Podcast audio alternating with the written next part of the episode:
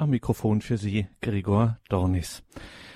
Du sollst deinen Vater und deine Mutter ehren, so sagt es die vierte Weisung, das vierte der zehn Gebote und was daraus so folgt, wie dieses Du sollst Vater und Mutter ehren, was das heißt für die Kinder gegenüber ihren Eltern, aber durchaus eben auch, was für Pflichten daraus folgen für den Eltern, für die Kinder. Darum geht's in dieser Sendung. Mag vielleicht verwundern, weil man denkt, naja, das sind jetzt Familieninterner, da hat die Kirche nicht so viel dazu zu sagen. Weit gefehlt, da hat sie schon einige Vorgaben. Im Katechismus gibt's da immerhin 17 Punkte, wo die Kirche uns da Aufschluss gibt, wo sie uns Weisungen, Hinweise gibt und die wollen wir uns näher anschauen.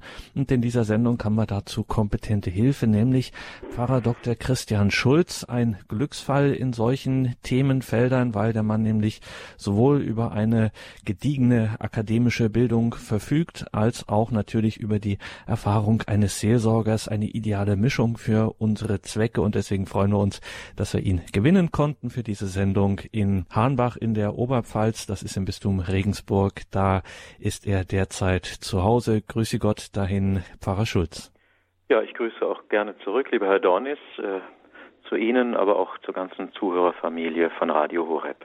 Vergelt's Gott auch dafür, dass Sie schon zugeschaltet haben, ja. Ja, das vierte Gebot, wir sollen Vater und Mutter ehren, Pfarrer Schulz ganz naiv am Anfang mal gefragt, wieso legt eigentlich die Kirche, wieso legt Gott Wert darauf, uns zu sagen, du sollst Vater und Mutter ehren? Wir Menschen sind ja keine äh, vom Himmel gefallenen Einzelwesen. Wir sind als soziale Wesen geschaffen und als solche überhaupt äh, gar nicht überlebensfähig, wenn wir nicht jene hätten, die für uns sorgen würden. Und die Beziehung der Eltern zu ihrem Kind ist da sicher eine ganz herausragende, eine einzigartige. Ähm, es ist ein Zweifaches, was dieses Ehren beinhaltet, Achtung haben äh, den Eltern gegenüber, ein Zweifaches von der Begründung her. Einmal äh, die ganz natürliche Grundlage, es gibt ein Blutsband zwischen Eltern und Kindern und die Kinder werden sich immer, ob sie jung oder alt sind, bewusst sein, sie haben dieses irdische, das natürliche Leben nur dadurch empfangen, dass es ihnen von den Eltern durch die Eltern geschenkt wurde. Das ist schon mal eine ganz besondere Qualität der Beziehung und auch etwas, was das Bewusstsein, das Miteinander eben auch prägt und durchdringt. Und dann haben wir die andere Dimension, die Achtung gegenüber den Eltern verlangt, hier verlassen wir dann die bloß natürliche Grundlage von Ehe und Familie und Kindschaft in dieser Welt und kombinieren das auch mit der übernatürlichen Dimension. Achtung den Eltern gegenüber dann aus dem Grund im christlichen Kontext, weil sie die Kinder in das Leben der Gnade einfügen, durch das Hinführen zur Taufe, in die Kirche eingliedern, das Begleiten in die anderen Sakramente hinein, das Vorleben des Glaubens. Wir werden über diese Dinge ja noch ein wenig detaillierter zu sprechen kommen. Aber das sind die zwei wesentlichen Aspekte, die das Fundament für die notwendige Achtung den Eltern gegenüber bilden. Noch einmal die natürliche Grundlage, das Leben empfangen die Kinder von ihren Eltern, das Leben in dieser Welt und zugleich eben auch im christlichen, im geistlich übernatürlichen Sinne das Leben der kommenden Welt. Beides äh, formiert sich ja zu einem Ganzen, äh, wenn wir vom christlichen Standpunkt ausgehen. Das heißt, wenn wir jetzt hier darüber sprechen, dann und wenn die Kirche vor allem auch darüber spricht, Pfarrer Schulz, dann ist hier schon immer vorausgesetzt eine im weitesten Sinne christliche Familie. Hier ist das christliche Familienleben angesprochen. Ja, also in aller Tiefe schon im Katechismus, aber eben wie bei der Ehe als solche dürfen wir auch bei der Familie nicht vergessen, es ist eine natürliche Institution, die im Christlichen eingebettet ist in die Erlösungs- und Gnadenordnung.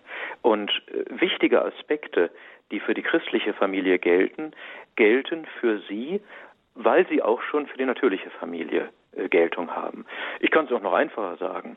Äh, bestimmte Grundhaltungen der Dankbarkeit Kindern, den Eltern gegenüber, bestimmte Grundhaltungen, die auch das innerfamiliäre äh, gemeinsame Leben miteinander zu prägen haben. Diese Grundhaltungen finden wir nicht ausschließlich in christlichen Familien oder auch dort nur durch den christlichen Geist gespeist und motiviert, sondern diese Grundhaltungen sind ja allenthalben im auch außerchristlich religiösen, aber auch im nicht religiösen Kontext gewissermaßen schöpfungsgemäß naturrechtlich schon mitgegeben. Dann schauen wir mal in den Katechismus, was da so alles zu finden ist. Und an einer der ersten Stellen im Katechismus, wo es um diese Pflichten, wie das dort heißt, der Kinder gegenüber ihren Eltern geht, da heißt, ist die Rede vom Gehorsam. Und da zuckt Pfarrer Schulz schon ein bisschen zusammen. Das äh, ist man so auch nicht gewöhnt, das so direkt zu hören. Hier spricht die Kirche von einem Gehorsam der Kinder gegenüber ihren Eltern, macht das auch durchaus durchaus ausführlich. Diese Texte des Katechismus erklären Sie uns das. Was meint die Kirche, wenn sie hier von einem kindlichen Gehorsam gegenüber den Eltern spricht? Ja, Sie haben einerseits recht, vielleicht zucke ich ein wenig zusammen, äh, nicht weil mich das schreckt, sondern weil wir wissen, dass äh, wahrscheinlich auf einen solchen Begriff und auf das, was damit mitschwingen mag, auch aus verkehrten Sichtweisen heraus, manche allergische Reaktionen her hervorrufen mag. In einer Welt und Gesellschaft, die ja sehr großen Wert auf Freiheit und Entfaltung des Individuums legt, äh, scheint zunächst einmal äh, der Begriff des Gehorsams und auch die Wirklichkeit, die damit bezeichnet ist, eher etwas Einengendes zu haben, etwas, was man abschütteln muss und was nicht zur Reifung vor allem einer freien Persönlichkeit führt. Äh, aber ist das tatsächlich so? Im Grunde genommen wissen wir alle aus normal menschlicher Erfahrung, dass wir ja nicht fertig auf die Welt kommen. Es bedarf der Erziehung, es braucht die Formung, es braucht das Wachsen und Reifen eines Heranwachsenden, eines Kindes, Jugendlichen, auch eines Erwachsenen und eigentlich geht das Lernen nie zu Ende. Es braucht also ähm, das Hinhören, daher kommt ja der Begriff des Gehorsams und des Gehorchens, das Hinhören des Menschen auf die Wirklichkeit, die ihm begegnet und er ist dann gewissermaßen in ein dialogisches Geschehen hineingerufen. Er soll mit seinem Leben auf das, was er vorfindet, antworten. Und wenn wir von der menschlichen Freiheit sprechen, dann müssen wir zugleich auch feststellen, es gibt äh, meine Freiheit, aber auch die des anderen, meines Gegenübers. Also muss es offensichtlich auch Grenzen geben, die ich bereit bin einzuhalten, um den anderen in seinen berechtigten Bedürfnissen nicht nur wahrzunehmen, sondern auch zum Zuge kommen zu lassen. Und ich glaube, dass in besonderer Weise hier der Gehorsam notwendig ist, nämlich ähm, Autorität zu begegnen, die mir hilft, diese Grenzen zu erkennen, um eben für mich, aber auch in Gemeinschaft mit anderen ein gedeihliches ähm, Koexistieren finden zu können, sogar noch mehr ein wirklich gedeihliches Miteinander, echte Gemeinschaft, die fruchtbar werden kann. Und äh, Autorität ist immer das, was Gehorsam einfordert. Diese Autorität kann uns ja in ganz verschiedener Gestalt begegnen. Die höchste Autorität, die wir kennen im äh, christlich-religiösen Kontext, ist natürlich Gott.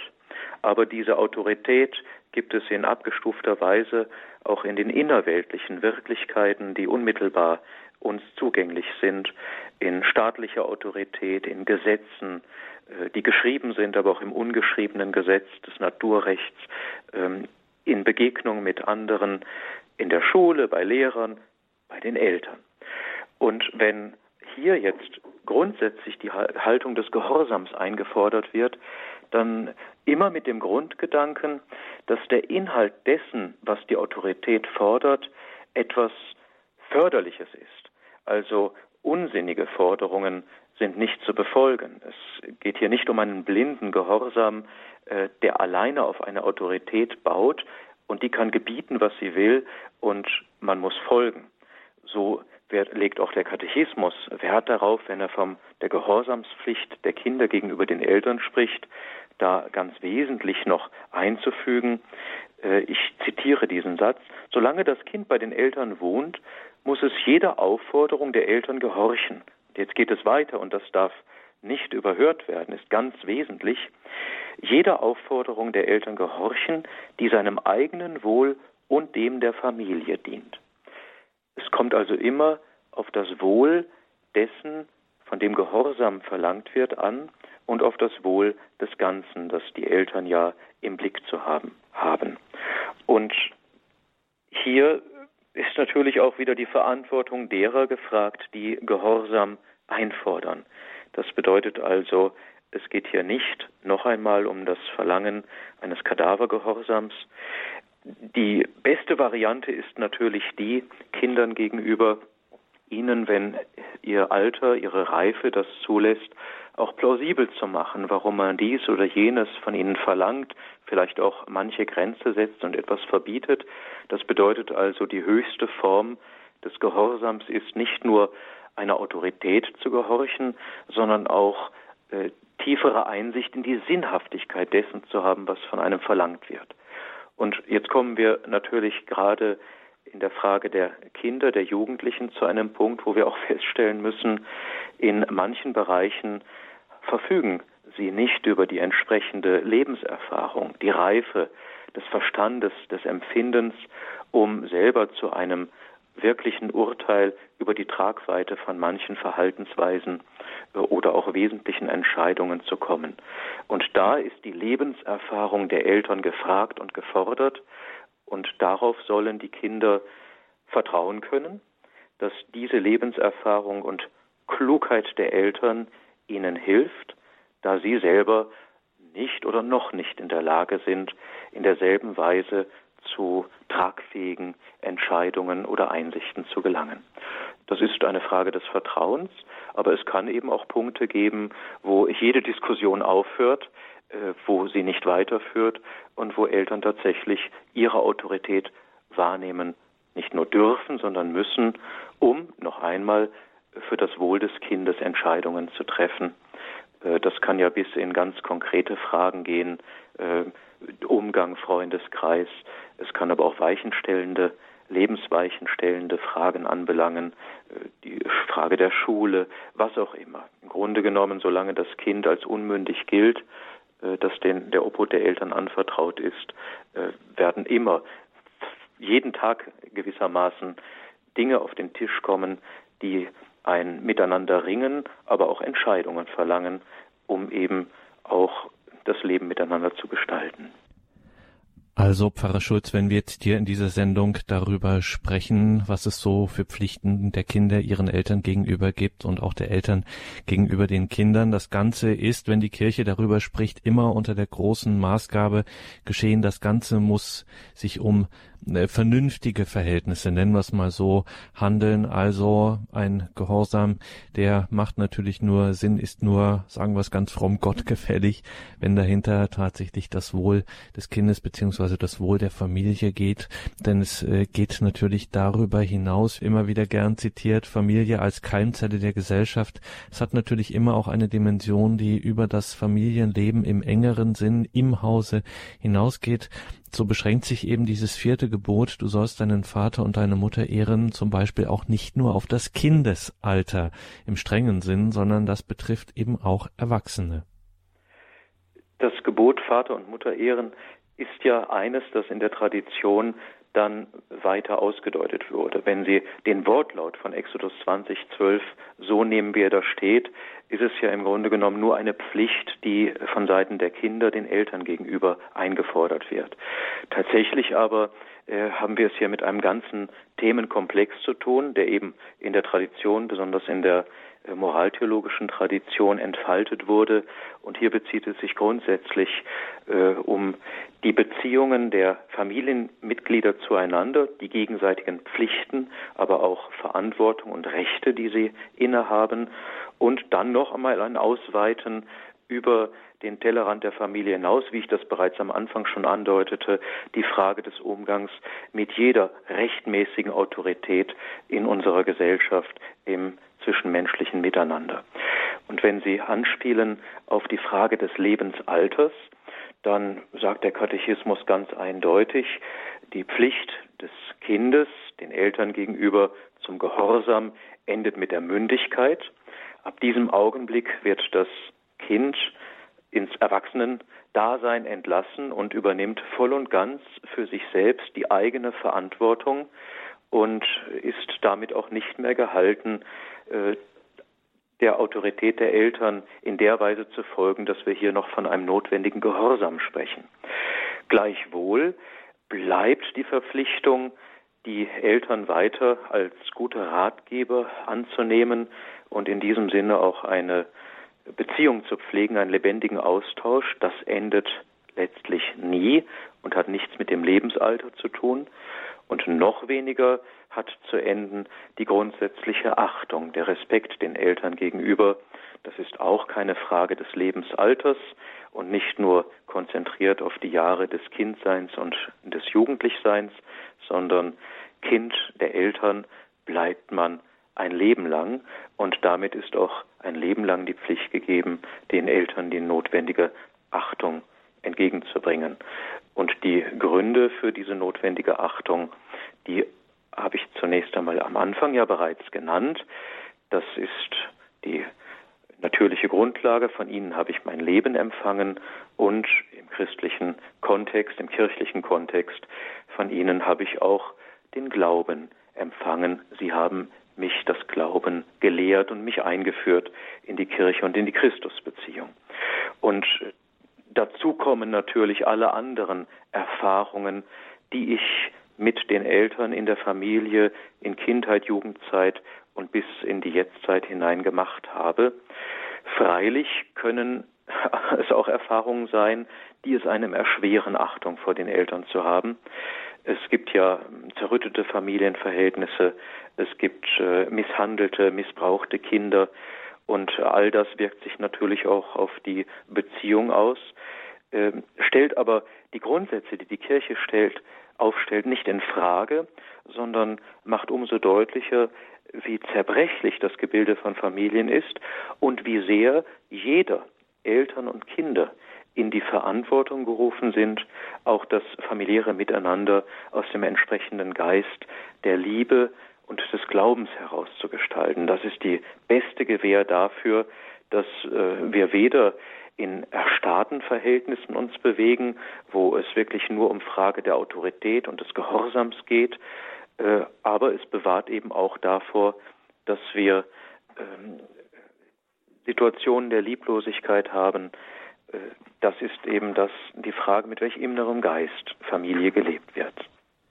Und jetzt haben Sie es schon zweimal gesagt, ähm, dass, wenn Sie zum Beispiel von der rechtmäßigen Autorität gesprochen haben, die ihm nicht leiblich äh, familiär ist, aber was auch durchaus mit diesem vierten Gebot, du sollst Vater und Mutter ehren, schon auch ein bisschen mit eingepreist ist. Also Stichwort Erzieher zum Beispiel. Auch das wird hier schon ein bisschen von dem Gebot erfasst. Ja, ohne Zweifel. Also es geht äh, um das rechte Verhältnis äh, jetzt der Kinder, Heranwachsenden gegenüber den Autoritäten, die ihnen gewissermaßen vorgegeben, vorgesetzt sind. Man sucht sich die Eltern nicht aus. In einem gewissen Sinne kann man natürlich äh, Lehrer auswählen durch eine Schulwahl und so weiter. Aber im Grunde genommen begegnet man überall Autoritäten. Und äh, da ist es notwendig, diesen Autoritäten auch den rechten Gehorsam entgegenzubringen. Für alle Autoritäten gilt, sie alle müssen auf das Wohl des Betreffenden und der Gemeinschaft ausgerichtet sein. Das ist ein ganz elementares Kriterium. Und sie dürfen auf keinen Fall dem sittlichen Gebot oder dem Gebote Gottes, sagen wir das umfassender, widersprechen. Wenn also zum Beispiel von einem Kind, von einem Lehrer auch von Eltern etwas verlangt wird, das offensichtlich äh, Maßgaben der Sittlichkeit, der rechten sittlichen Ordnung widerspricht, dann ist das Kind nicht nur nicht zum Gehorsam nicht verpflichtet, sondern es ist sogar geboten, diesen Gehorsam zu verweigern. Und das kennen wir auch im Verhältnis zum Staat. Äh, auch da, das ist prekär, aber kann es ja durchaus sein, dass in einem verantwortlichen Gewissensentscheid ein Christ zu der Einsicht kommt, dass er einem Gesetz oder vielleicht sogar einem ganzen Staat äh, nicht zubilligt, äh, Autorität ihm gegenüber mit Autorität ihm gegenüber aufzutreten und von ihm Erfüllung eines Gesetzes zu verlangen, weil er erkennt, dass das dem Naturrecht und dem göttlichen Gebot offensichtlich widerspricht. Dann ist sogar Widerstand und eben kein Gehorsam an den Tag zu legen. Und davon wussten Christen und wissen Christen, in, gerade auch wenn man 20. Jahrhundert schaut, ähm, wirklich viel zu berichten aus der Erfahrung. Wir müssen da unbedingt gleich weitersprechen, hier in dieser Sendung mit Ihnen, Pfarrer Dr. Christian Schulz aus Hahnbach in der Oberpfalz. Jetzt müssen wir aber eine kurze Musik erstmal machen, das Ganze erstmal verarbeiten, waren viele Informationen, viel Katechismuswissen und deswegen machen wir jetzt eine kurze Pause und danach sprechen wir weiter mit verstärktem Blick eben auf die Eltern.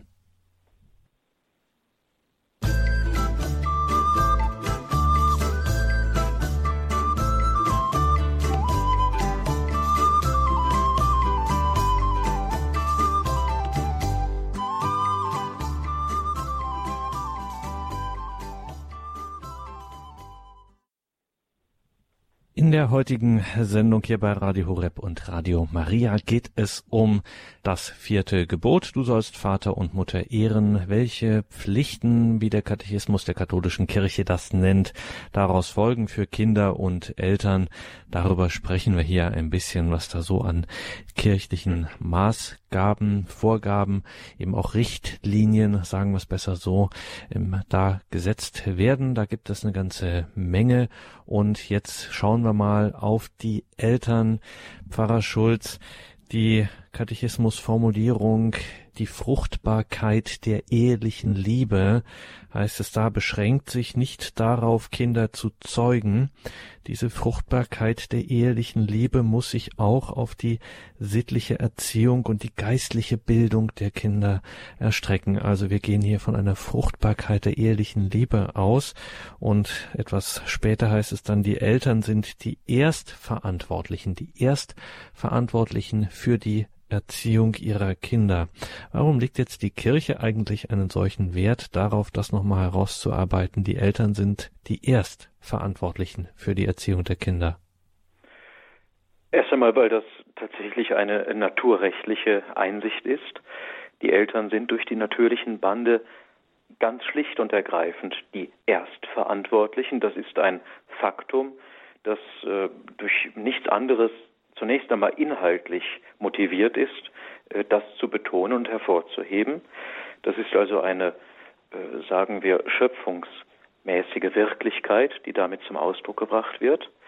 Äh, das hat mit den Banden zu tun, die wir schon einige Male erwähnt haben, insbesondere aber mit den natürlichen Banden. Die Kinder sind aus den Eltern hervorgegangen und das sind die Kinder dieser Eltern und nicht die Kinder von irgendjemand anders, anderen Gemeinschaften oder gar dem Staat. Das ist äh, also als ganz fundamental im Auge zu behalten.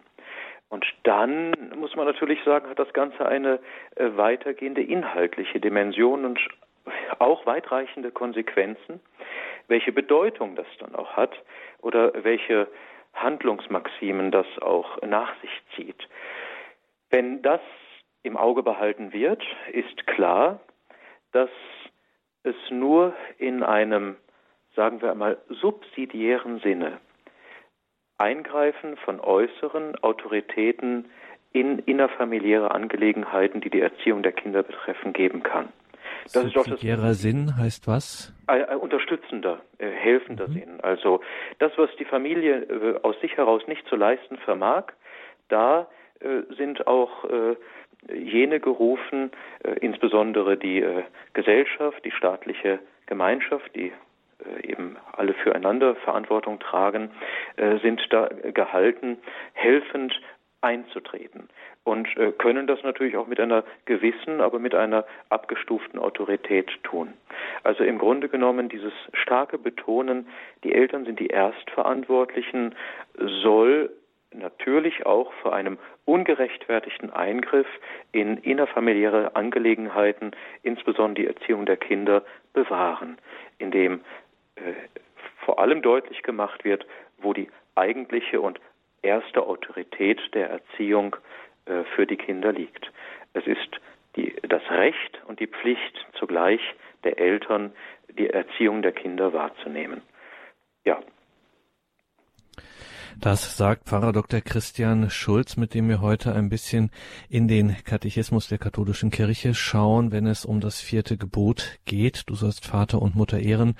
Pfarrer Christian Schulz kennt sich damit aus. Familie ist ein großes Thema von ihm, sowohl in seinem akademischen Leben als natürlich auch im Leben als Seelsorger.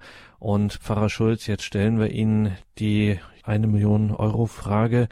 Die schreiben, haben schon alle Stifte hier gespitzt und schreiben jetzt mit die Frage, wie geht das denn nun, diese christliche Erziehung, von der die Kirche immer spricht, wenn es um das Thema Kinder, Eltern geht, in einem christlichen Sinn.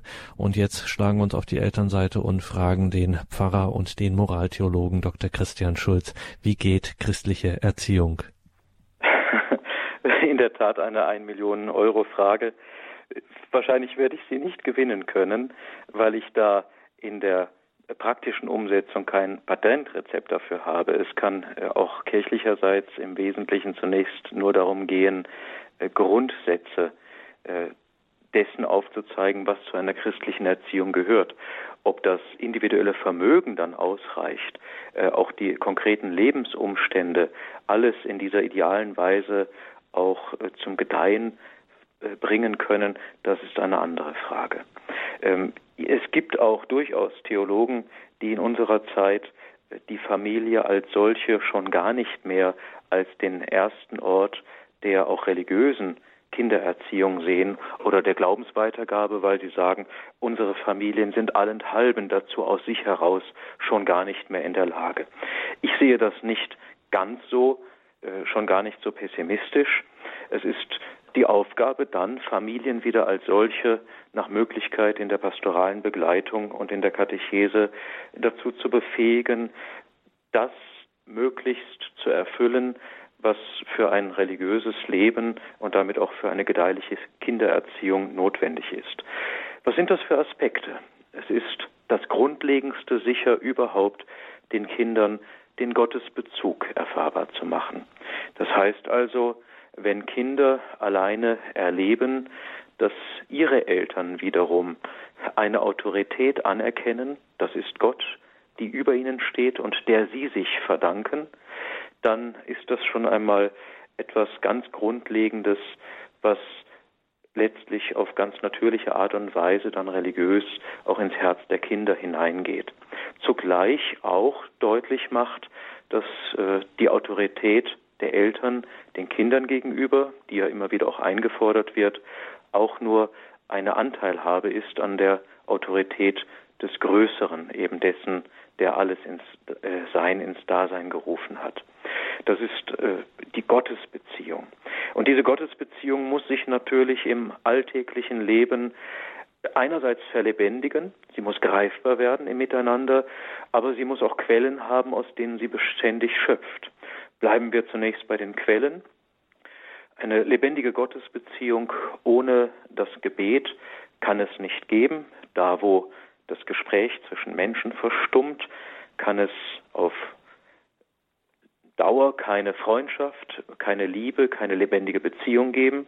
Das bedeutet also, Familien sollen und müssen befähigt sein und werden, wenn es notwendig ist, eben neu und tiefer in ein gemeinsames Gebetsleben hineinzufinden.